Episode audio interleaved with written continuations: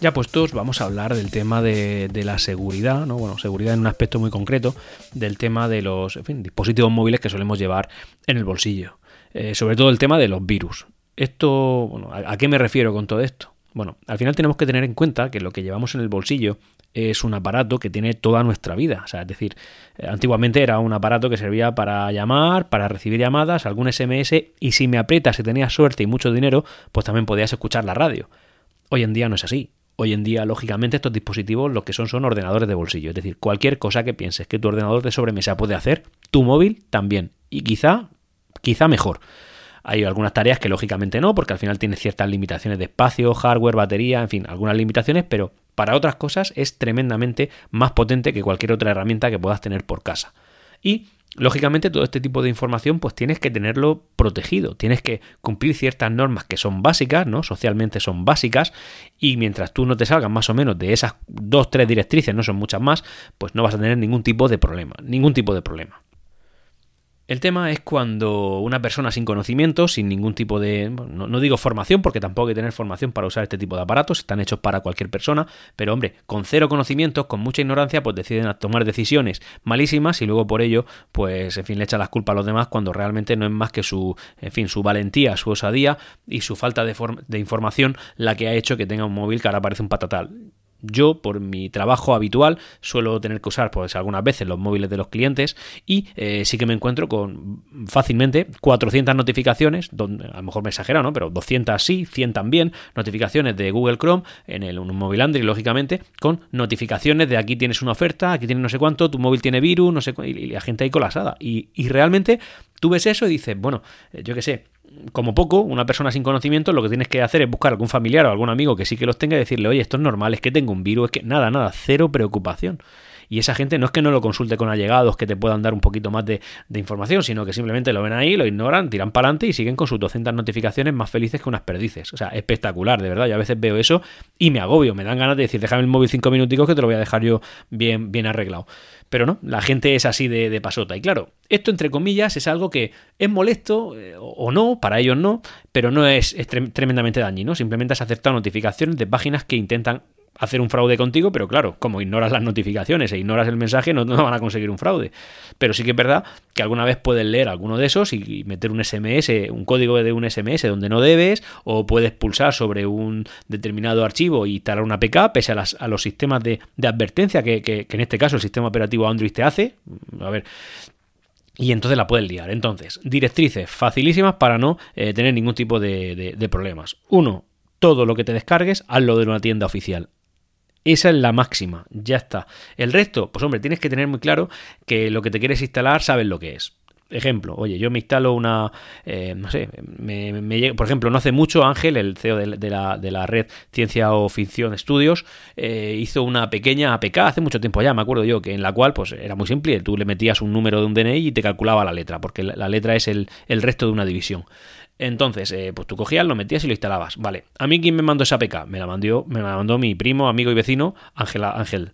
Eh, bien, pues ¿La instalo o no la instalo? Pues sí, el hombre me dijo que la pruebe, yo la instalo. Lógicamente, Ángel a mí no me va a hacer una pirula, no me va a meter ahí un, troyano para obligarme a, publicar más podcasts con más intensidad, por lo cual, por cierto, os pido un poco de disculpas, ha sido una semana un poco, un poco movida. Bueno, pues ahí yo puedo eh, saltarme las medidas de seguridad que mi sistema me hace tener para, eh, bueno, eh, pues para instalarme esa APK. Vale, la acepto. Pero en cualquier caso, si no es una excepción de estas, no debes instalarte nada que esté fuera de la tienda de aplicaciones.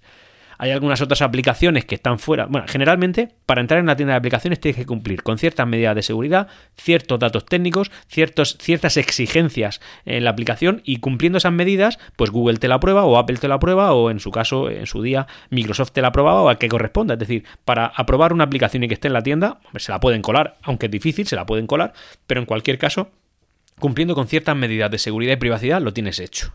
Luego, hay otras eh, directriz 2, ¿vale? la 1, como ya sabéis, siempre de la tienda de aplicaciones. Si no está en la tienda de aplicaciones, no lo hagáis.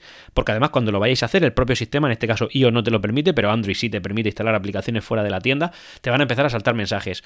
Oye, mm, que te está instalando una, aplicación que podría contener algún tipo de, en fin, de, troyano o de virus o de, o de, cualquier cosa que tú no quieras tener. ¿Estás seguro que quieres instalar? Sí. Algunos Android incluso te, ese sí no te dejan pulsarlo hasta que no pasen 10 segundos. Es decir, te dan como un periodo de lectura obligatoria. Bueno, pues ya está.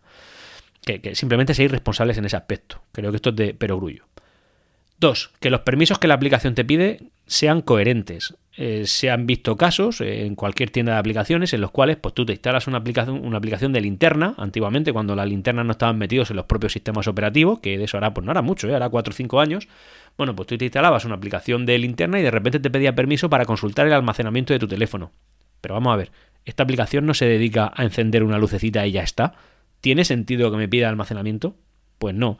Y también te pedía permiso para recibir y, recibir y enviar, o sea, enviar SMS y recibir eh, y leer lo, que recibes. Y también para emitir llamadas. Pero vamos a ver, insisto, es que esto no es para encender una linterna y ya está. No tiene sentido. Esas aplicaciones no son de fiar.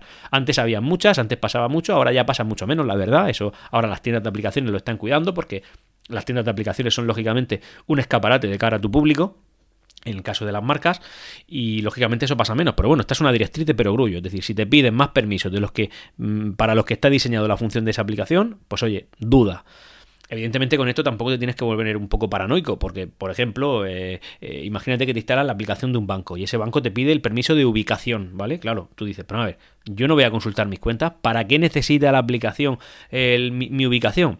Bueno, pues si te pones a indagar un poco, verás que generalmente las aplicaciones de los bancos te dicen dónde está tu cajero más cercano o tu oficina más cercana. Y claro, para eso tienes que, eh, en fin, pues admitir el permiso de la ubicación, porque si no, no, te, no sabe dónde estás para eh, establecer cuál es el cajero o oficina, u oficina más cercana. Así que, pues lógicamente, en este caso sí habría que hacerlo algunos móviles con los sistemas operativos actualizados, iOS lo hace y Android en las últimas versiones también, tú le puedes decir, bueno, pues que sea una, eh, que, la información de ubicación que se le proporciona a la aplicación sea aproximada, sea exacta o sea, em, o sea em, una sola vez, es decir, esa única, única vez de, consulta. Y también está la posibilidad, que es la que yo recomiendo que marque, que sea eh, que la ubicación se eh, proporcione solamente cuando la aplicación está abierta.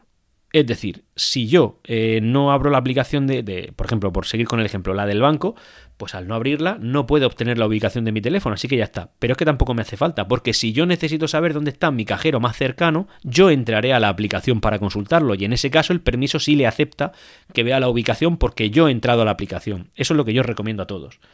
Y básicamente estos son los, he dicho antes dos o tres, van a ser dos, pero estos son los consejos para tener un móvil con tu información segura. Es muy de perogrullo, pero creo que era necesario pues, para recalcárselo a cualquier persona que tenga dudas. Oye, que eres un cacharrero que te instalas aplicaciones de IPTV, que te metes a canales de Telegram y te bajas otras aplicaciones que te permiten ver eh, cine gratis y televisiones gratis, pues oye, seguro que te van a proporcionar eso de una calidad cuestionable, pero también es verdad que dentro de cada aplicación pues te puedes llevar una sorpresa. Así que tenlo en cuenta de cara a, a futuras descargas. Y también, como digo, eh, también te evitarías eh, tener virus.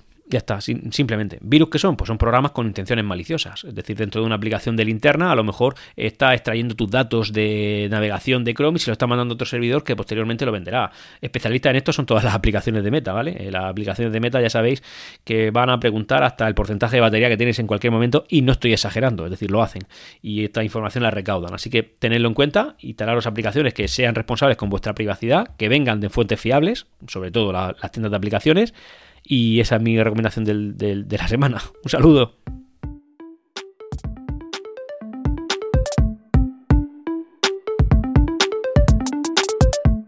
Y hasta aquí, ya puestos. Nos leemos en los canales de Discord de Ciencia o Ficción y en Twitter en Ya Puestos Pod. Hasta luego.